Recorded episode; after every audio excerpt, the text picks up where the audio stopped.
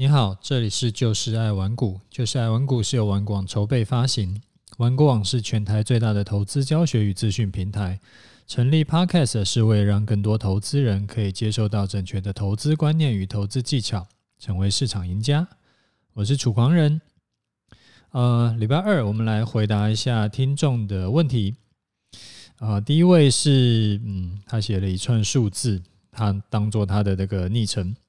他说呢，把一个股癌粉拉来楚大这边啊。他说感谢楚大分享观念。啊，想要请问呢，如果说想要做股票的短线交易，就是一个月以内的，呃，想要知道需要什么，呃呃，想知道需要参考什么胜率会比较高？例如说呀，想是呃参考 K D 黄金交叉，或者是。呃，股价或者是成交量等等，啊，听了楚大这么久的节目，有了基本的观念，但是不知道要参考什么进场的胜率才会比较高啊，麻烦楚大指导了，谢谢。诶，这位听众，你的问题呀，其实是很多投资人都会有的迷思，因为我自己就常常被问到像类似的问题，那。那有的是学员问的，有的是就是读者或者是听众都有问过我这个问题，类似的问题啦。然后他们呢，大多数人可能预期我回答说：“哎，你就是看 K D 就好啦，你只要 K D 低档交呃低档黄金交叉之后上涨的几率就是比较高。”或者说呢，他可能预期说我回答他说就是看量价就好啦。只要低档爆量长红就一定涨，但其实这个是一个不是很好的问法，就是说，嗯，他这个这样子问呢，其实就是预期说是不是有一个圣杯，是不是有一个嗯标准答案？但其实啊，这都是一些选股的方法，那也都有一定的程度的参考价值，但是。也都会有很多例外，而且啊，其实很多时候是要就是多个指标跟数据要搭配着看，然后再根据行情的不同啊，你选择的策略其实也是不同的，所以真正要选股操作啊，其实是没有那么简单的，也没有那种啊所谓的这种一招就吃遍天下的方法。我们举个例子来看哈。例如说，你看哦，一万六千点的选股方法跟六千点的选股方法，是不是很有可能是不一样的？那呃，全指股领涨的那个选股方法，跟中小型股最近不是中小型股很夯吗？然后前一阵子不是就是台积电很夯吗？那他们的这种你要选出来的方法也都是不一样的。甚至是多头跟空头的选股方法，当然也绝对是不一样的。所以啊，做短线，我会比较建议你，你要去学一整套完整的方法，就是什么情况要用什么招数，然后从选股到进出场都要是比较完整的。你不能说，哎，我就学那一招，比如说我就看一本书，然后那我就期望说我可以找到就是。在大多数的这个盘势中，我都可以赚到钱的方法，呃，基本上那个是 就做不到的事情。所以说要学一整套的方法，那会比较，因为盘势有太多种可能了，所以就是，诶，某一种盘势比较适合哪一种方法，另外一种盘势呢比较适合哪一种方法，然后你不只是选股，你还要是呃。进场出场，它的分别是要怎么样去判断？这种东西其实都要学完整了以后，才是可能会就是让你比较有可能在市场中赚到钱啦，好不好？这个是分享给你的一些经验谈。好，下一位听众叫做 Eric 零九二零，他说：“呃，这个是一个哦，小谢谢主大热心。”这个教导正确的观念，最近他也想要入手我的这个终极投资组合策略课程，然后想要问说，呃，我的美股占比是不是很多？然后最近美元的汇率啊很低了，那需不需要换成都换成美金？他说：“谢谢您，不知如何形容心中的感谢，只能多分享 Podcast 给朋友听啊，多分享 Podcast 给你朋友听，这个是很好的事情哈，这个是就是帮助你朋友，因为我们这边百分之九十九的内容其实都是很干货的东西。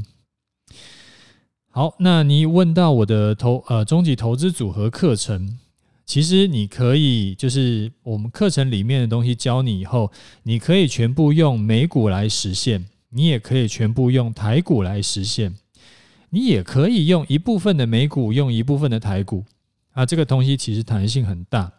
那我会在课程里面跟你讲啊，就是啊，用台股跟用美股分别的优缺点，以及我自己是怎么配置的。就我自己是有一部分用台股，有一部分用美股，但是这个不是一定要这样子用。我会跟你讲说，为什么我要这样子用，然后如果你不这样用的话，你还可以怎么怎么调整。这个都是课程里面会教你的。那我自己有在这个二十八块附近，就是美元二十八块附近，我有换了一些美元啊。之后是预计是加码在我的投资组合上面，因为我有一部分是美股嘛。但是我没有办法保证二十八块是不是最低点，所以这个东西这部分你要自己去研究一下。好，他说，哎，好，在下一位听众，他问我说，请问楚大，这个轨道央的社团呐，是不是适合操作夜盘？夜盘台子棋吧？啊，谢谢。他说，哎，这个我回答你一下哈，轨道央社团呢，他教的。方法其实是，就是它是看，主要是看量价的，然后看去抓主力成本嘛。啊，所以说你只要是有成交量的商品，几乎几乎啦，几乎只要是有成交量的商品都能用。所以你可以用在台指期的日盘，你可以用在夜盘，你可以用在甚至是小道琼。那只是。日盘的成交量是比较大的，所以说你可能进场出场可能就是十几二十分钟，你就可以就可以落袋为安了。那夜盘呢，因为成交量比较小，所以说你在晚上啊做夜盘的时候，用轨道央教你的方法，在你在等待行情的时间会需要比较久。那这个是回答你的这个问题。那这边就是再提醒一下啊，就是因为轨道央的这个齐全的这个社团呐，它的年度优惠就只到礼拜四，就是二十五号。然后我你如果是就是我这边有特别有去帮你弄了一个，就是楚狂人粉丝独享优惠。啊，你只要在结账的时候啊，有输入这个优惠码，你可以另外再折价两千元。然后提醒你就只有到二十五号为止。然后那之后的话，二十六号就是隔天啊，他马上他的第一个两千元就没有了。然后第二个是他的社团的价格会在另外涨价五千块钱，所以这一来一回就会差很多。那至少是差了七千块。所以说有想要把。趁这个机会，把你的期货选择权学习一下，然后学习一下怎么抓主力成本，学习一下怎么做期货选择权的转折的。你可以趁这个机会啊，我会把它的这个优惠码，然后会放在呃，就是节目的资讯栏里面。OK，好，呃，再来一位听众，他也是一串数字的昵称。他说：“虽然停损，但是感谢。而这一次自己的空单也停损了，小亏，但是还是感谢楚大的分享。这样的交易让我感到很踏实、很安心。谢谢。那我觉得这个是很赞的事情。然后提醒你哦，如果你觉得这一次的交易对你来说有收获，那你记得你要赶紧的把这一次的投资啊。”的整个经过，还有你的心态的变化，还有你自己的重新去反省，就是去检讨的这这这这些东西都要记录起来。然后，当然你以后就时常可以拿来翻来看嘛。所以之后你就会就是可能错的，呃，你觉得这一次做错的事情，你就不要再犯；然后觉得做对的，你就再去复制。你当然之后你就会越做越好。那也祝福你。好，再来一位叫做呃凯威珍，应该是这样子，因为我是看拼音啊。他说想要听楚大说怎么帮您小孩规划理财投资，以及是否有特别在生活中啊有带入理财教育。谢谢。呃，我之前在第十六集跟二十三集都有教过，就是跟大家分享过我是怎么帮小孩买股票的。你不妨回去听一下，我刚好去搜寻了一下我之前讲的，在十六集跟二十三集都有讲过。啊，至于说在生活中是不是有带入理财教育啊，这个东西我没有这么强求，因为小朋友其实。我儿子现在大的是国二，然后小的是小四，嗯，他们还没有很，就是还不是很有观念啦，因为其实还小。那我目前啦，就是比较，如果有刚好碰到这种状况，诶，刚好碰到可以机会教育的时候，我就会讲一下。例如说呢，OK，我不会讲什么很很难的东西。我只会讲一些简单的概念，例如说呢，我可能会跟他们讲：诶，你只有领一份薪水是不行的哦，你一定要同时有薪水，而且同时要想办法创造你的被动收入。然后再稍微提一下什么叫被动收入，然后那做股票，然后有什么什么好处，然后那呃，如果不做股票，诶，不一定是股票啦，就是做投资有什么好处，然后但是它的风险是什么，等等等等的。当然，小朋友不一定会感兴趣了。所以我自己是不会说，就是硬要他们就是在那边听我讲，就是我是会稍微提，哎，可能稍微提一下，他们有兴趣有问的话，我才会回答得更深入，就是稍微讲稍微讲，因为我不希望说在他们还没有兴趣的时候，我就强迫他们一定要听我讲完，呃，就是一直帮他们上课的样子，他们反而可能会比较就是不喜欢这样子。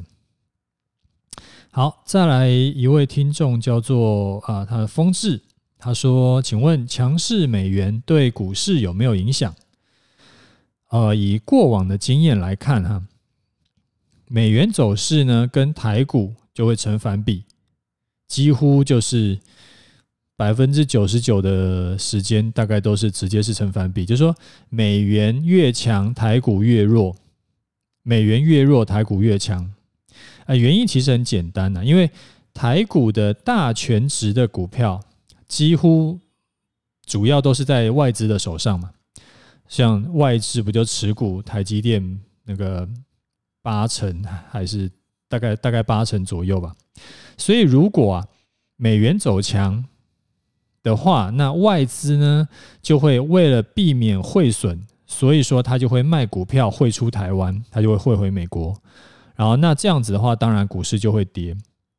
那反之，如果美元走弱，代表台币走强嘛？那像前一阵子不就是因为国外一直有那个可能什么台商回流啦，或者说是反正就一一直有资金跑到台湾来，所以那个时候就是美元就走弱，台币就走强，然后台股就走强。因为央行有规定嘛，就是你不能够只是这个。汇进来钱是要赚汇差，你是要把那个钱要去做一些事情。那他做什么事情？他一定只能买股票或者买或者买房地产嘛。那房地产这个东西变现是没有股票这么快的，所以说比较大的可能还是会去做股票。所以当然就会有这个，就是会导致说，就是美元走势跟台股会成反比。那有没有说？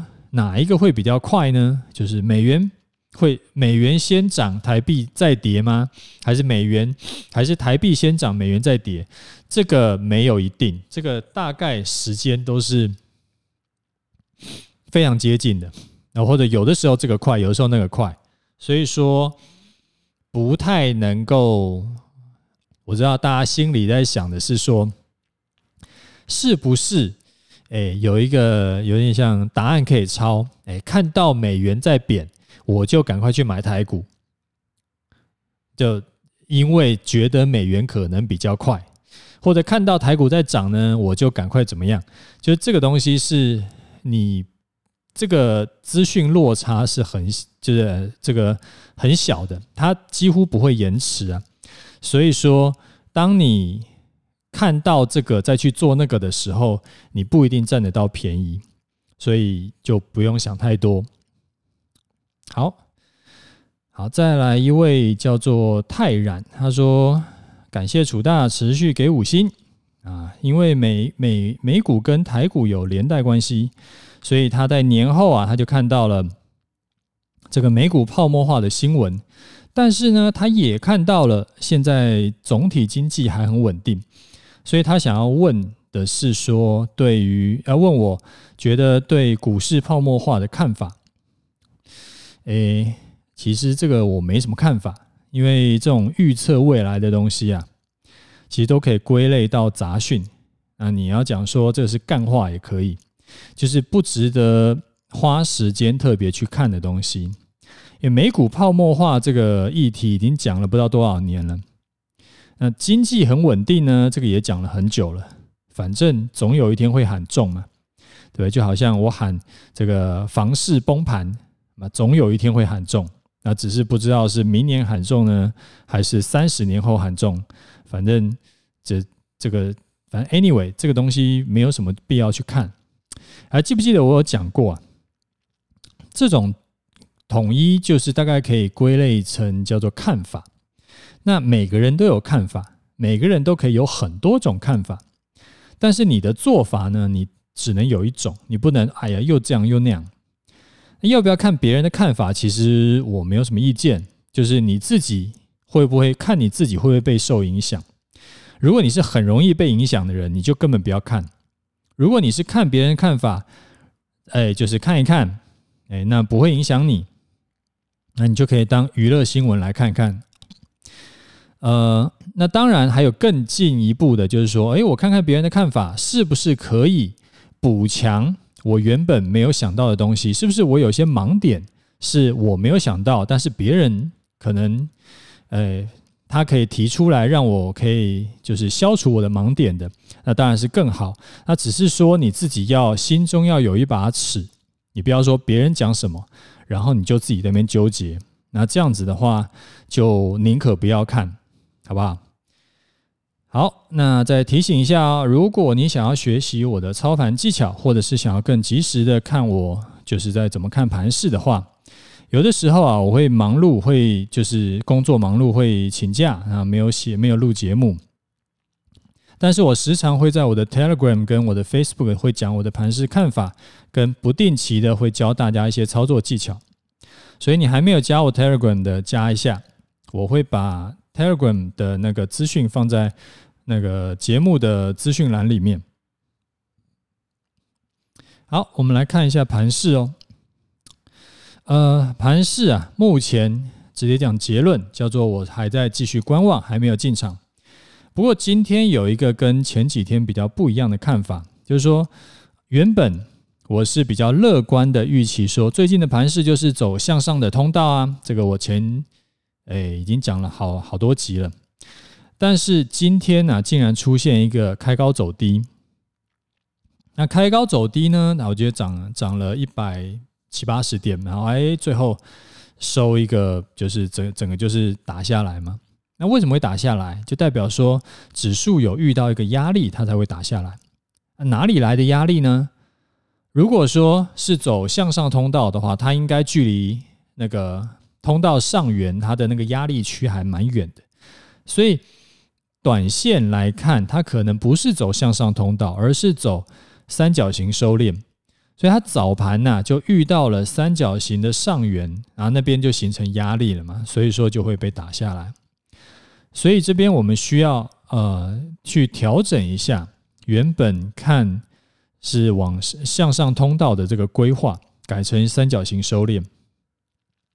所以短线呢就不像之前看的这么乐观，但是因为三角形收敛已经到了几乎最末端了，所以很快就会要出方向了。